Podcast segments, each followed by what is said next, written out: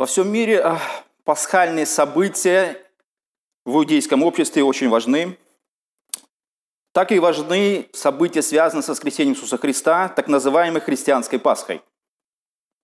И на накануне а, этого великого события, дня празднования воскресения Христова, а, прозвучала такая информация в мире, что она звучала таким образом. Благодаря Трампу пасхальный ягненок может быть принесен в жертву на храмовой горе впервые за две тысячи лет. За этим священным местом э, весь мир следит, и как христианский, так и иудейский. Христиане вкладывают в это свой смысл, а иудеи вкладывают в это свой смысл. Иудеи хотят и ожидают того, чтобы возобновить строительство третьего храма и принесение там своих жертвоприношений, которые закончились с окончания второго храма, у стены которого они сейчас продолжают собираться. А христиане а в этом событии видят а, исполнение пророчеств, которые они связывают, некоторые христиане, с истолкованием того, что также будет построен третий храм, будут принесены жертвы, но в этом храме восядет Антихрист. Но сегодня не об этом. Сегодня поговорим о вообще самой попытке иудеев собраться на Святой горе и принести жертву. И написано следующее. Согласно сделке века Трампа, этот план США по ближневосточному урегулированию в основе плана лежит взаимное признание двух государств Палестины и Израиля. В то же время а, президент США Дональд Трамп заявил о намерении признать все уже существующие еврейские поселения израильской территории и назвал Иерусалим неделимой столицей Израиля. Это произошло в 1968 году, когда а, израильская армия захватила а, весь Иерусалим. Он был поделен на две части, и в результате этой войны 1968 года а, территория Иерусалима была полностью под контролем а, израильского государства. Но по решению военного правительства Израиля иудеи оставили храмовую гору в руках Иордании, чтобы э, мусульмане продолжали собираться на этом месте, так как в этом месте находятся а, их священные Э, сооружения. Это мечеть Алякса и купол скалы. И в связи с этим а, на протяжении всех этих лет, с 68 года по сегодняшний день, а, все так и происходило. Евреи собирались у подножия своей а, стены плача, а, и, а и, арабы собирались на самой горе в своих священных зданиях. Но когда Трамп заявил о том, что Иерусалим является неделимой столицей Израиля, то, естественно, активизировался весь религиозный израильский мир. И израильтяне давно желали, давно а, хотят, чтобы а, на месте, где сейчас находится мечеть Алякса и купол скалы, построить свой третий храм и возобновить жертвоприношение.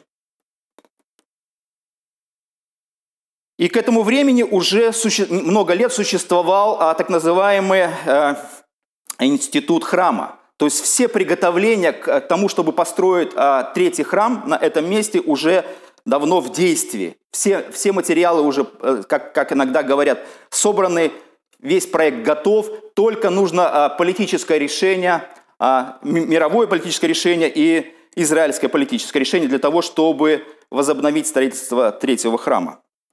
И в связи с этим то, что заявил э, президент США, Синедрион, который тоже также начал свое существование не так давно и воссоздался, как когда-то в библейские времена, обратился к израильскому правительству с ходатайством о получении разрешений, которые позволяли бы священникам совершать ритуал жертвоприношения на Пасху, Песах временного, и на, время, на временном жертвеннике, который будет доставлен на храмовую гору и удален сразу после церемонии. То есть такой временный акт без существования храма, где будет, куда будет доставлен этот временный жертвенник и где будет принесена а, жертва на Пасху.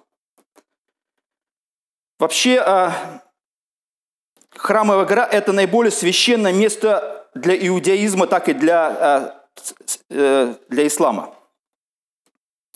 На территории храмовой горы находились как первый, так и второй храм а, иудеев. Сейчас там находятся священные здания, мечеть мусульман. И за эту территорию, и за это место, естественно, а, ведется определенная, скажем, и торговля, и религиозное противостояние. Иудеи предполагают, что если а, правительство разрешит, как должно, как они говорят, а, разрешить на основании э, израильских, э, израильских законов и международном праве, то это будет первый случай после разрушения второго храма, когда алтарь встает на то же самое место, где когда-то осуществлялось жертвоприношение. И в течение последних восьми лет Синедрион активно проводил реконструкцию храмовой службы. Недалеко от храма горы проводились репетиции жертвоприношения на Хануку, был, куда был доставлен а, алтарь, и где был принесен ягненок. Была пролита кровь, и был окроплен или освящен, или посвящен а, жертвенник для а, жертвоприношения. И, и вот в связи с этим вот все эти реконструкции были, а, производились, и евреи еще готовились для того, чтобы все, вся церемония, она имела вот такой как бы законный характер. Для этого они что делали? Они уже начали прослеживание, скажем, цепочки э, священников левитских священников по роду Аарона. Они начали устанавливать э, анализы ДНК, они начали получать письменные свидетельства и устные предания начали исследовать, чтобы удостовериться, что священники, которые будут осуществлять, осуществлять это жертвоприношение, на самом деле являются библейским, скажем, э, установлением того, что Бог поручил это исполнять непосредственно иудейскому колену, колену Левия и роду Аронова. И для этого были воссозданы одежды священников, и уже даже готовится то, то, что будет назначен первосвященник. Потому что это одно из важнейших желаний иудеев, чтобы все те чаяния, которые они хотели на протяжении многих а, тысяч лет, а, опять осуществилось после разрушения второго храма. После того, когда он в 70 году был разрушен а, Римской империей. Но есть определенные, а, скажем, препятствия, религиозные препятствия для того, чтобы это действие вообще осуществилось. Несмотря на различные вопросы еврейского права, как, так и ритуальной чистоты либо отсутствия первосвященника, все евреи по-прежнему обязаны и согласны с тем, чтобы начать все-таки это для них доброе дело – принесение жертвоприношения на храмовой горе. Но жертву за грех они не могут приносить лишь потому, потому что на этом месте находятся святые места арабов, мечеть арабов. Поэтому для того, чтобы все это осуществилось, а, они хотят провести такую временную а, реконструкцию, то есть временно поставить на этом святом месте, куда только вход осуществляется арабами, свой а, алтарь, провести жертвоприношение и быстро убрать его с, с этой горы. Поэтому Синедрион должен как-то юридически обосновать все это действие в отсутствии самого храма. И они говорят следующее, что Синедрион недавно провел интенсивное исследование, касающееся нынешнего статуса пасхальной жертвы, и пришел к выводу, что на данном этапе одной жертвы на храмовой горе, принесенной во имя всего израильского народа, будет достаточно. Поэтому э, просьба, если просьба э, о жертвоприношении будет удовлетворена, то это будет первое в истории, начиная с 70-го года после Рождества Христова, событие, когда евреи опять возобновят жертвоприношение. Но так как уже прошла иудейская Пасха, мы знаем, что разрешение они так и не получили. Весь мир смотрит на это, на это событие. Каждый влагает в это свои, э, скажем, серьезные смыслы.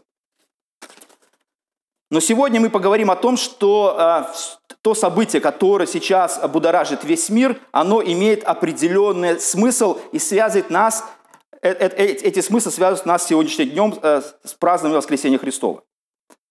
Причина в том, что все, что случилось с Христом, с Его воскресением, это непосредственная связь с самой иудейской Пасхой. Так как Иисус воскрес на иудейскую Пасху, и многие смыслы, которые были связаны с иудейской Пасхой, они осуществились непосредственно в Иисусе Христе. Например, а классический иудаизм говорит о том, почему они не приносят жертвы следующее на сегодняшний момент. и почему а, христиане на это смотрят совершенно другими глазами. Например, иудаизм в религиозном смысле смотрит на это так. Причина того, что в наше время не приносится жертвы, это следующее. Нет коинов, то есть это сословие священнослужителей в иудаизме, состоящее из потомков Арона, родословная которых была бы известна до древних дней, а именно, что коины могут служить в храмах, но так как таковой нету. То есть многие иудеи, они э, спорят по поводу того, если и установлена ли на сегодняшний день истинная ветка рода Аронова. Поэтому некоторые говорят, что да, другие говорят, что нет, поэтому нет единства по этому вопросу. Поэтому э, и так, скажем, нет, э, так как нет единства, поэтому все это не может быть осуществимо, так как нет священников и некому осуществлять этот, это религиозное действие.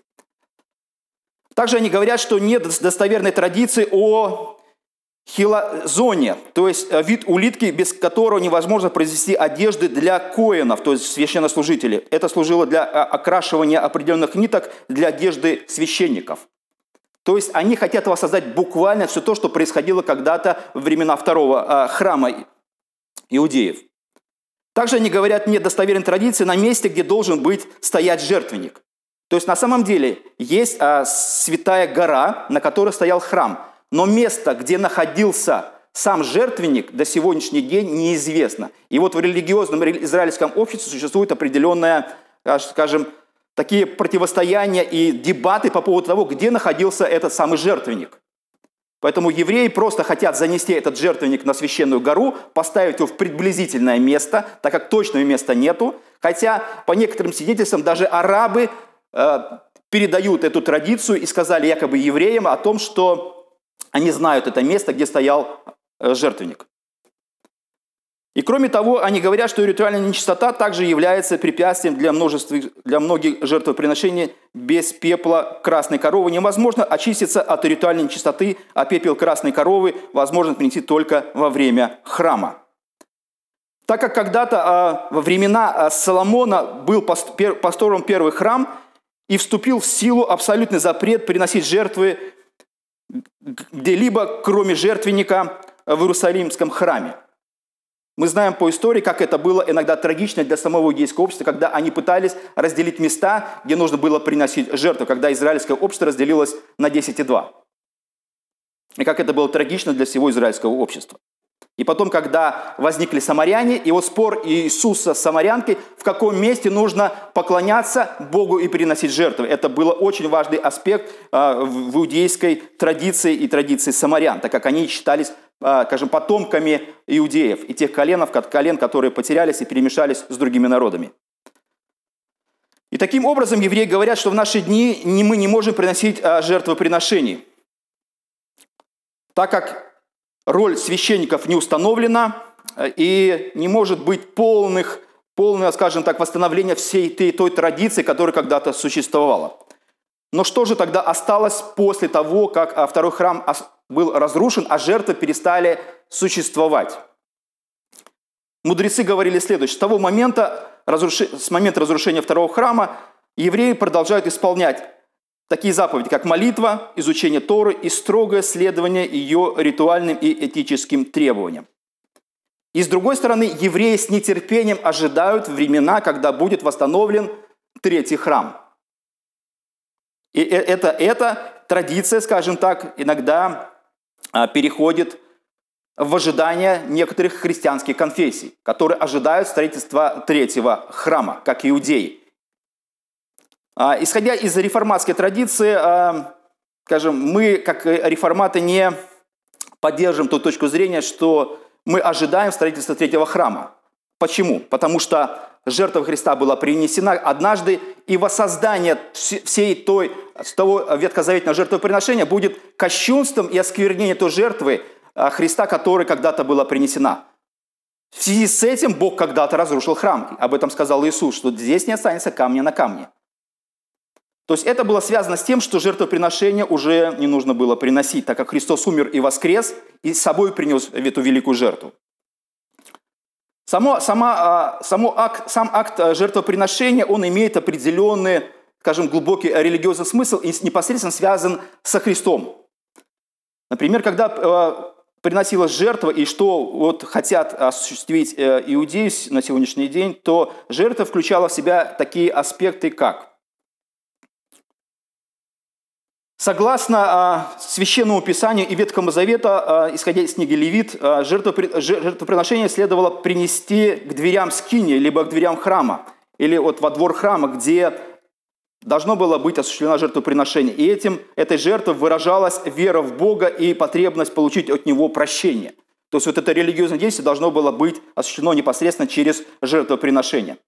На жертву возлагались, возлагалась руку, священник возлагал руки, и это означало, что он переносит свою вину и вину э, народа на саму жертву, которая должна быть принесена в жертву. И это, при этом он а, осуществлял исповедь.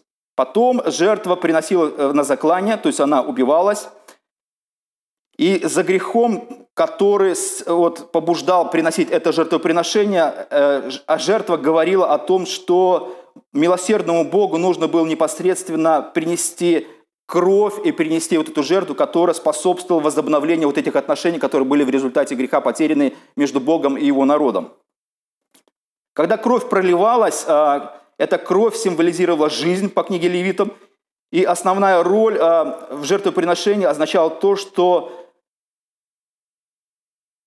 кровь собиралась в определенные сосуды, и потом этой кровью обрызгивался сам жертвенник, символизируя вот пролитие вот этой крови, и что жертва принесена. Кровь как символ жизни, который был принесена для того, чтобы грех был уничтожен. То есть все эти э, вещи, они были очень важны непосредственно для служения самого храма и всех тех символов, которые осуществились непосредственно в Иисусе Христе. И в связи с этим мы прочитаем э, небольшой отрывок из послания к евреям, 7 главы 26 стиха. «Таков и должен быть у вас первосвященник, святой, непричастный злу, непорочный, отделенный от грешников и превознесенный выше небес» который не имеет нужды ежедневно, как те первосвященники, приносить жертвы сперва за свои грехи, потом за грехи народа. Ибо он совершил это однажды, принеся в жертву себя самого. Ибо закон поставляет первосвященниками человеков, имеющих немощи, а слово «клятвенное» после закона поставило сына на веки совершенного. Все, что вот непосредственно осуществлялось когда-то о Ветхом Завете, оно просто напрямую говорило о том, что должно было быть принесена какая-то великая жертва, и должен прийти великий первосвященник, который решит вопросу несовершенства ветхозаветного служения, которое осуществлялось в Израиле. Сама, свящ... Сама система жертвоприношения, она говорила о том, что между Богом и человеком существуют определенные проблемы. То есть есть грех, который нужно как-то а, устранить, а устранение греха только а, можно осуществить при помощи жертвы и пролития крови. Если это не осуществлялось, то тогда эта связь так и не восстанавливалась. Поэтому Бог для того, чтобы установить эту связь между собой и своим народом, заповедовал осуществлять это, э, это действие – Каждый раз, когда евреи приносили за себя, э, и первосвященник приносил также за себя жертву, она была, когда первосвященник приносил гораздо больше, нежели приносил народ, это символизировало того, что все эти, эти вещи, связанные а, между Богом и человеком, они очень серьезные. Грех настолько серьезен, что нужно принести обязательно жертву, невинную жертву. Особенно это звучало очень актуально, потому что жертва ничего такого не сделала и должна была быть принесена в жертву, и кровь ее должна была пролита во имя того, чтобы отношения между Богом и его народом и человеком были восстановлены. Поэтому это все осуществлялось на протяжении многих столетий. И все это двигалось к тому, чтобы однажды эта система приобрела совершенную форму в лице Иисуса Христа. Сама форма, которая а, осуществлялась в Ветхом Завете, она имела, а, скажем, такой временный характер. И люди, которые, и сами жертвы, которые осуществлялись в этом служении, они также имели а, временное действие. Священник, который приносил жертву, он был обычным человеком, которых Бог ставил на, на какое-то конкретное временное служение, и он будучи человеком и будучи грешным человеком, который точно так же согрешал, как обычные люди, он точно так же и за себя и за весь народ, которого он представлял перед Богом, приносил все эти жертвы. Жертвы все время приносились из года в год. И это все время было как бы такой процесс, когда требовалось, а, чтобы совершенная жертва пришла, и чтобы пришел совершенный священник, который никогда бы не умирал. То есть проблема заключалась в том, что все усилия священства и жертвоприношения не могли восстановить навечно взаимоотношения между Богом и народом, который ему поклоняется. Поэтому со временем Бог знал, что будет такое время, когда придет совершенная жертва, будет принесена совершенная жертва, и придет совершенный священник, решив этот вопрос навечно. И в лице Иисуса Христа Бог осуществил вот эту мечту, которая, а, которую мы сейчас сегодня с вами празднуем и разделяем –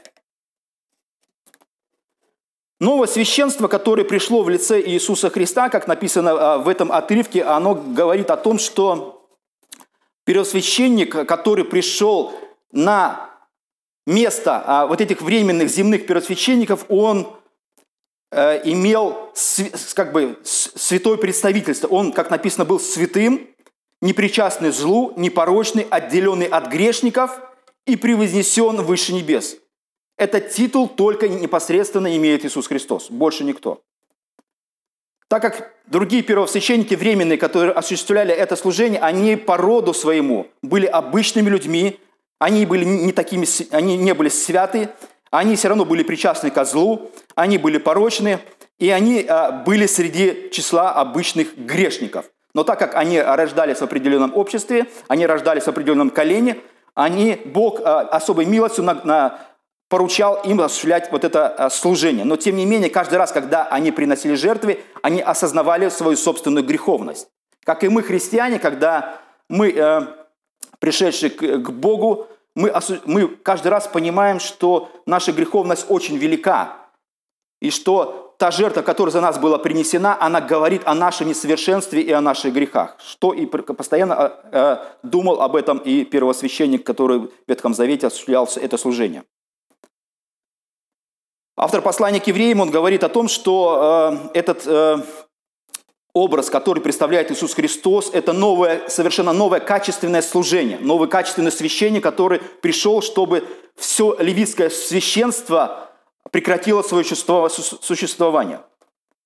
И, и то, то, что не, не осуществилось э, в левитском служении, оно, скажем, не могло удовлетворить э, Бога, и оно, с другой стороны, окончательно, с другой стороны, оно не могло удовлетворить самого человека, так как он видел несовершенство во всем этом действии, хотя оно и продолжалось. Но мы видим, что, а, например, с прекращением самого храма и то, что сейчас иудеи пытаются возобновить это служение, она говорит о том, что это само служение имеет несовершенство. Вот нету храма и нет жертвоприношений. И даже иудеи уже, исходя из своего богословия, не могут приносить жертвы на протяжении уже практически двух тысяч лет. То есть это несовершенное служение, которое а, с развалом а, израильского государства и с разрушением храма и жертвенника не может быть осуществлено. Тогда а, остается вопрос, так как же тогда примириться с Богом? Кто может примирить человека и Бога? Когда нет жертвоприношения, когда кровь не проливается, жертвы не приносятся, и какой, какой акт может это все удовлетворить Бога и соединить человека с Ним? Поэтому после того, как а, храм был разрушен, а он же включал в себе в то, что Бог уже изначально в лице Иисуса Христа после его смерти и воскресения осуществил уже новое священство, гораздо качественнее, вечное, совершенное священство, которое уже имело активное действие. И многие люди присоединились к этому служению в лице христианской церкви. Христианство уже разделило э, это богослужение. Христианство уже участвовало в богослужении, соединившись со Христом и Его смерти и воскресении. В Его лице как первосвященника, Его лице как жертве, которая когда-то была принесена.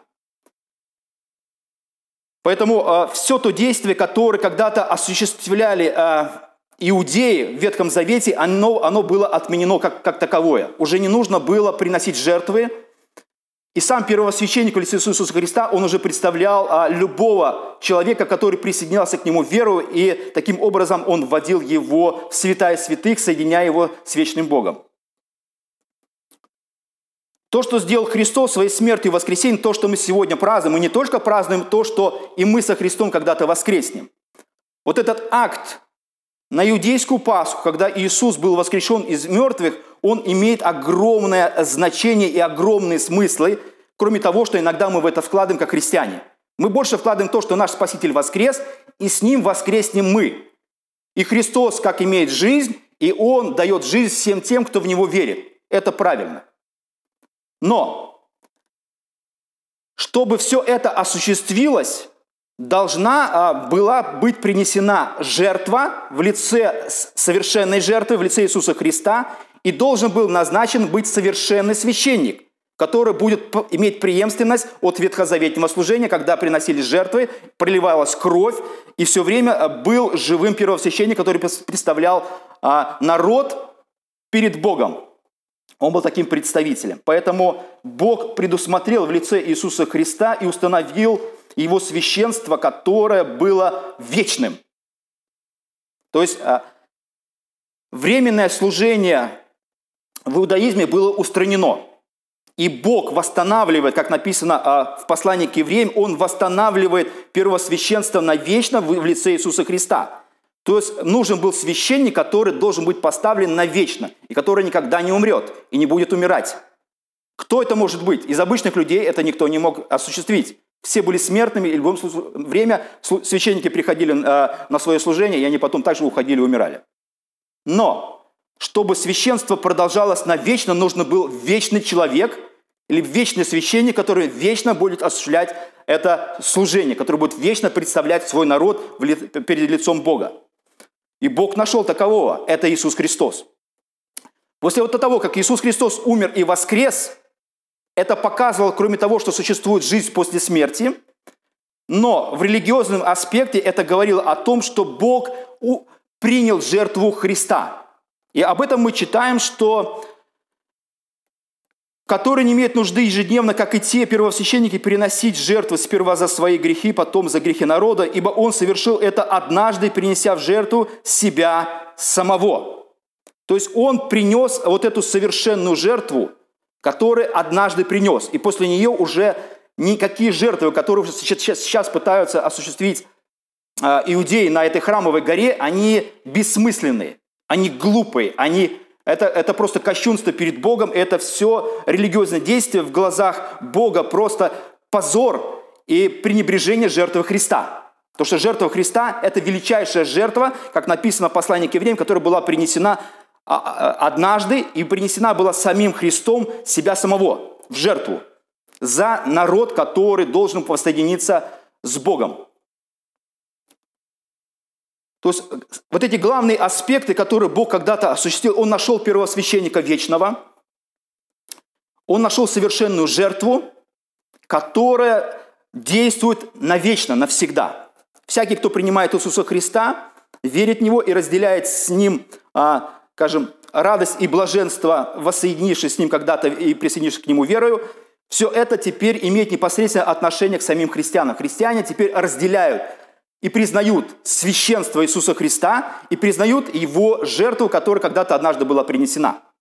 То есть Бог устранил однажды существующую преграду в лице служения левитов, когда они приносили временные жертвы, и устранил временное служение левитов, которое когда-то было в истории. Оно было важным, но оно имело временный характер. От чего сейчас иудеи до сих пор не могут отказаться. Не могут признать то, что то, что было когда-то э, э, разрушено Богом храма, это было разрушено намеренно. Это не просто было разрушено руками Римской империи и солдатами Тита. Нет, Бог руками израиль... Э, римлян разрушил место, где бы никогда больше не осуществлялось жертвоприношение. То, что любое а, жертвоприношение после смерти воскресения Христа – это кощунство и осквернение самой жертвы Иисуса Христа. Реформатское богословие об этом так и говорит. И когда Бог а, предназначил для себя священников, Он не просто а, назначил, а, не просто из колена Аронова первосвященника, Он назначил из иного рода первосвященника по чину Мелхиседека, и не просто назначил, а как написано в, э, в 109 псалме 4 стихе «Клялся Господь и не раскаялся, ты священник во век по чину Мелкиседека». То есть Бог назначил первосвященника, как написано в 28 стихе 7 главы послания к евреям, а слово «клятвенное» после закона поставило сына навеки совершенного.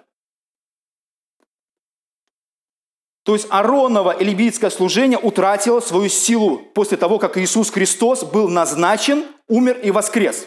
И в его лице любые жертвоприношения – это осквернение его жертвы. Поэтому всякое празднование иудеям иудейской Пасхи, в которой они остались и на сегодняшний день, и их попытки принесения жертвы на храмовой горе – это безумие. Это безумие из безумий. Да, христиане не разделяют их э, попытки жертвоприношения, но мы видим, что когда, каждый раз, когда иудеи пытаются принести очередную жертву на храмовой горе, они подтверждают то, что они когда-то отвергли великую жертву в лице Иисуса Христа и отвергли великого первосвященника Христа по чину Мелкиседека. Так как они восстановили Синедрион, они опять пытаются восстановить колен, колено э, Левия и, и найти род Ааронова, чтобы опять законно осуществлять свои жертвоприношения.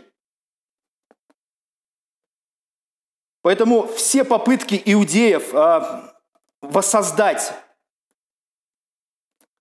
свою иудейскую традицию – это просто грех перед Богом. Это очень глупо, это бессмысленно. Все попытки восстановить священнические системы Ветхого Завета по тому образцу – это фактически пренебрежение самим Иисусом Христом. Поэтому каждый раз, когда мы празднуем воскресение Христова, оно говорит не, то, не только еще о том, что мы воскреснем вместе с Ним когда-то, когда Господь во второй раз придет на землю, и мы будем восстановлены в наших новых прославленных телах, которые были у нашего Господа Иисуса Христа. Но мы празднуем принесение жертвы Иисусом Христом, которая устраняет грехи между нами и Богом. Иисус своей жертвой фактически восстановил отношения между грешным человеком и святым Богом. Мы празднуем становление на вечное служение нашего первосвященника Иисуса Христа по чину Мелхиседека. И мы празднуем, что Он вводит нас в святая святых, куда входит только первосвященник, но сейчас в лице Иисуса Христа и сам Христос, и мы входим в это святая святых и воссоединяемся навечно с нашим Небесным Отцом. Поэтому в наших празднованиях мы разделяем веру и присоединяемся к тому великому событию, которое сейчас э, по всему миру отмечается. И будем разделять э, э, эту радость не как иудеи, принося временные жертвы, а мы когда-то будем удовлетворены тем, что когда-то Иисус Христос, будучи совершенной жертвой совершенным священником, удовлетворил требования Бога и воссоединил нас с нашим Господом навечно. Аминь.